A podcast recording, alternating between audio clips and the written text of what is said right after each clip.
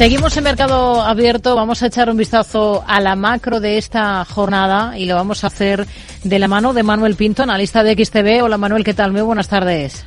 Hola, ¿qué tal? Rocío, muy bien, encantado de estar con vosotros. Bueno, ¿hay alguna referencia macro que tenemos sobre la mesa en Estados Unidos? Por ejemplo, esos datos de ventas de viviendas nuevas del mes de enero que repuntan un 1,5%. ¿Qué le ha parecido el dato?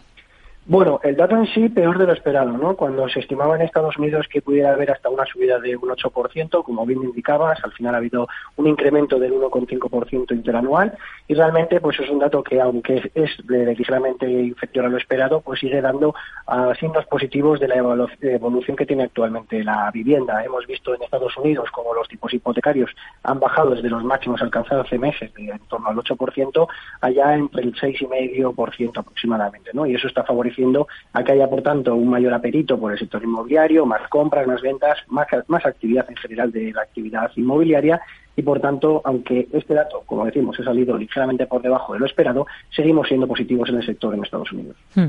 Es la macro que hemos conocido hoy en el principal mercado del mundo, aunque la clave esta semana va a estar allí sin duda en ese dato deflactor de consumo privado del PCE que vamos a conocer el jueves. ¿Qué es lo que están esperando ustedes? Bueno, realmente vemos una desaceleración en los precios, tanto en los indicadores del IPC como en los indicadores favoritos, de, en este caso, de la Reserva Federal a través del PCE, y que venimos viendo en los últimos meses de manera gradual. Vimos desde el 3,2% de noviembre, 2,9% en diciembre, veremos ahora cuando se prevé un 2,8%, por lo tanto que mantenga esa desaceleración progresiva y es un poco lo esperado, ¿no? Que al igual que pasa los precios, vimos incluso una pequeña, un pequeño repunte de algunos componentes como pueda ser en las materias primas o como pueda ser en, la, variable de la vivienda, pero que realmente nosotros esperamos que poco a poco continúe desacelerando y que vaya incluso a más. Según vayan transcurriendo los meses, creemos que todavía va a ir desacelerando más hasta alcanzar los objetivos que tienen los bancos centrales en el entorno del 2%, aunque como decimos, aunque mañana pueda ser un ligero retroceso, una ligera desaceleración hasta el 2,8%, creemos que en los siguientes meses podría continuar todavía a un mayor ritmo. Hoy vemos que repunta el euro frente al dólar estadounidense hasta cotas de 1,0850 dólares. Em, ¿Qué va a condicionar el desempeño de este cruce a corto plazo? Bueno, todo, ¿no? Em, datos empresariales, datos macroeconómicos. Para nosotros hay dos economías a dos velocidades diferentes, aunque todavía no lo estemos viendo en los mercados financieros.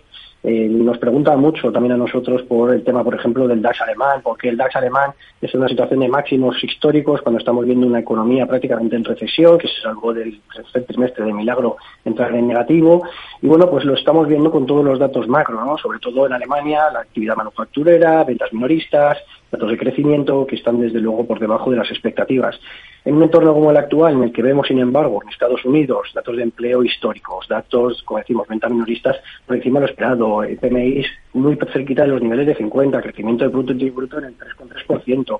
Realmente, pues vemos dos situaciones diferentes, ¿no? Y esas dos situaciones diferentes también creemos que los bancos centrales deberían de actuar de manera diferente. Aunque estamos viendo cómo Christine Lagarde intenta copiar los pasos dados por la Reserva Federal, creemos que el Banco Central Europeo debería de empezar ya un programa de recorte de tipos que no debería de empezar en Estados Unidos. Así que, por tanto, creemos que el dólar ante un recorte de programa de tipos inferior en Estados Unidos debería hacerlo mejor y por tanto consideramos que todos estos datos macroeconómicos van a influir, evidentemente también las elecciones presidenciales en Estados Unidos, las primarias que estamos viendo ya que todo parece indicar que Donald Trump eh, se presentará por el lado republicano a la espera de las próximas semanas de ese supermartes y del resto de, elecciones primarias, pero que desde luego que lo hemos visto en las últimas semanas, cada vez que ha habido una victoria de Donald Trump, el dólar se ha tenido a, apreciar. ¿no? Así que tenemos, hmm. tanto a nivel macroeconómico como geopolítico, un posible movimiento positivo para el dólar.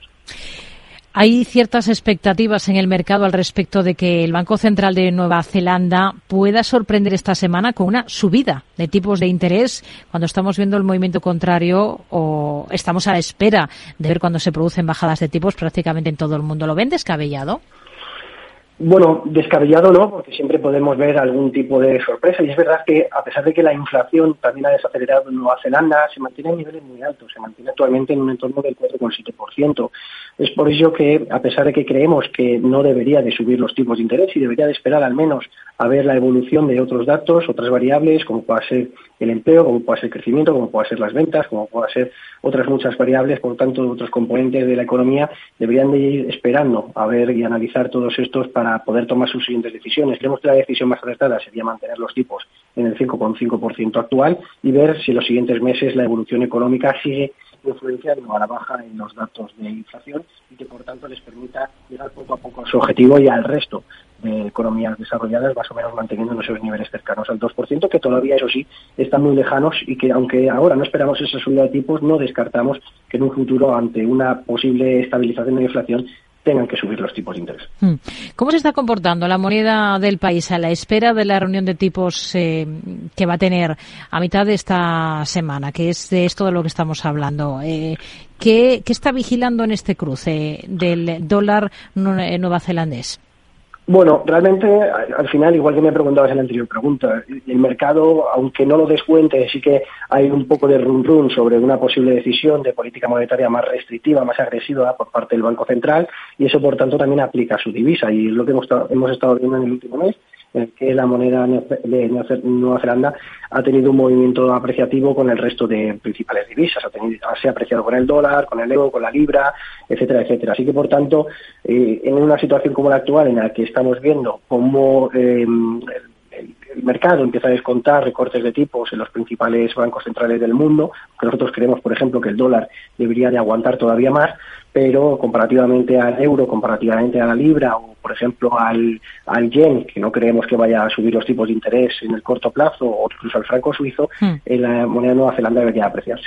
Una cosa más, los precios del petróleo que se mueven a la baja esta jornada, ampliando recortes en medio de opiniones del mercado de que una inflación mayor a la prevista podía retrasar esos recortes de tipos que han estado limitando el crecimiento de la demanda global de combustible. ¿Con qué precios, con qué niveles de precios cuentan ustedes? a medio plazo? ¿Cuál es su escenario? Bueno, desde luego que el petróleo, a pesar de esa estabilización que ha tenido en las últimas semanas, durante algún tiempo ha sido para mí uno de los activos más difíciles de poder predecir, ¿no? de poder ver hacia qué camino iba a poder tomar, debido, como bien decías, pues tanto reuniones de la PEP para recortar los, eh, para hacer recortes de producción, que algunos miembros de la PEP se salían dentro de la OPEP, luego Estados Unidos incrementando de manera histórica su producción gracias a los avances tecnológicos, otros países como Irán, como Venezuela, también incrementando producción, en la venta de petróleo de, por parte de Rusia a China a unos precios mucho más bajos. Eh, hemos visto también, como bien decías, en los tipos de interés y en la repercusión que pueda tener ante la debilidad de la demanda a nivel mundial y eso pueda, favorecer, pueda perjudicar el precio, ¿no? Y ante eso, mm. pues muchos factores, por tanto, en consideración y realmente, pues a nivel técnico ya lo estamos viendo, ¿no? Eh, mantiene, es verdad, desde diciembre una tendencia al alza de mínimos crecientes, tiene un techo, eso sí, en los 83,5 dólares barril y, ahí se está moviendo, ¿no? Tocando ahora mismo esa parte esa parte baja de la tendencia alcista creo que están niveles ahora mismo muy importantes. Tenemos ese techo de los 83.50 en caso de romper al alza. Sí que podríamos ver cómo los siguientes caminos nos encontramos entre los 90 dólares barril aproximadamente y en la parte abajo al revés, ¿no? En el caso de romper a la baja la tendencia actual, pues sobre todo niveles de 76 dólares, la ruptura a la baja de los 76 dólares nos preocuparía mucho dentro del barril de petróleo. Manuel Pinto, analista de XTB, gracias. Muy buenas tardes. Gracias a vosotros, un placer como siempre.